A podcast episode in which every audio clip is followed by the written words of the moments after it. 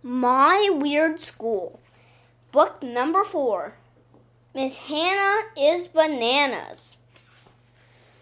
Chapter 1 I Hate Andrea Young. Miss Daisy, AJ hit me. I did not, I said. He did too. He bumped his elbow against my elbow. Andrea Young is so annoying. I barely touched her stupid elbow. She was moaning and holding her arm like an elephant stepped on it. I wish an elephant would step on her head.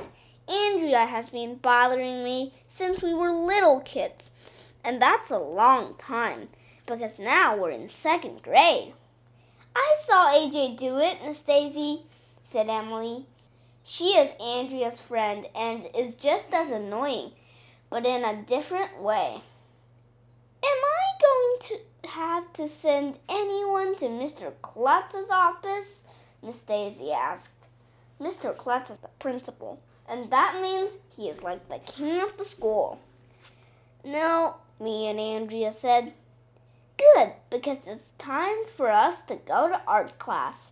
I don't want you to miss it. Our art teacher, Miss Hannah, is really nice and I'm sure she has some fun activities planned for you.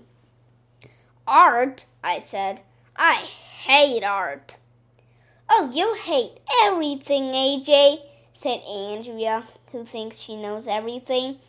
It just so happens that I do not hate everything. I don't hate football, I don't hate skateboarding, I don't hate trick biking, I don't hate monster movies, especially when the monsters crush cars and stuff but I do hate school, and I especially hate Andrea. I love art, Andrea announced, like anybody really cared. She took out a big art box she had brought from home. It had crayons and colored pencils and other stuff in it. When I grow up, I want to be an artist.